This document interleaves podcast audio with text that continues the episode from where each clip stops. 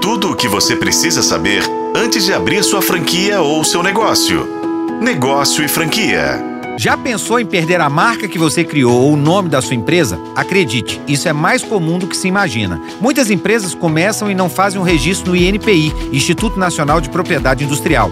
Lá você registra a sua marca e o nome da sua empresa. É diferente de registrar o nome no registro.br, que é responsável pelos endereços na internet. Apesar de parecidos, as funções são diferentes e isso pode gerar muita dor de cabeça. O restaurante da esposa de um amigo que fica em contagem recebeu uma notificação dando um prazo para retirar o nome. Ela funciona há 10 anos e nunca tinha registrado no INPI. Acabou perdendo o direito de manter a operação com o nome que tem. A empresa de São Paulo deu um prazo de 30 dias para tirar e trocar toda a comunicação visual. No Rio de Janeiro, uma empresa que também tinha um tempão na área de atuação, que trabalhava no setor de serviços de consultoria e segurança do trabalho e higiene ocupacional. Ao longo do tempo, ampliou o serviço de terceirização de mão de obra, serviço de projeto de engenharia, comercialização de produtos, serviços de ensino. Estava no mercado há mais de 12 anos e tinha o um registro da marca em uma única classe de atividade.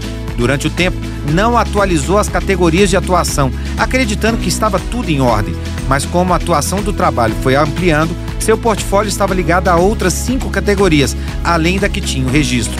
No decorrer da jornada empresarial, como foi ampliando o portfólio para outras categorias diferentes de produtos e serviços, mas sem saber que o registro da marca também precisa ser ampliado recebeu uma notificação determinando a troca do nome. Acontece que a empresa que pediu também não tinha o registro de marca e começou uma briga judicial para provar quem tinha o direito de manter o nome. Em Campinas, uma marca de um residencial de idosos com mais de 15 anos de atuação resolveu entrar no ambiente de franquias. Tinha dado início ao processo de registro, mas esqueceu de acompanhar.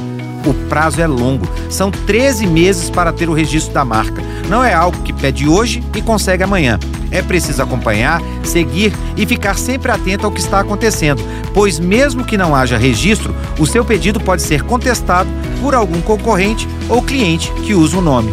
Esse tipo de dor de cabeça pode ser evitado se for acompanhado e alterado dentro das categorias de atuação da sua empresa. Engraçado dizer que muitas vezes pode acontecer a reclamação de empresas que também não têm o registro de marca registrado.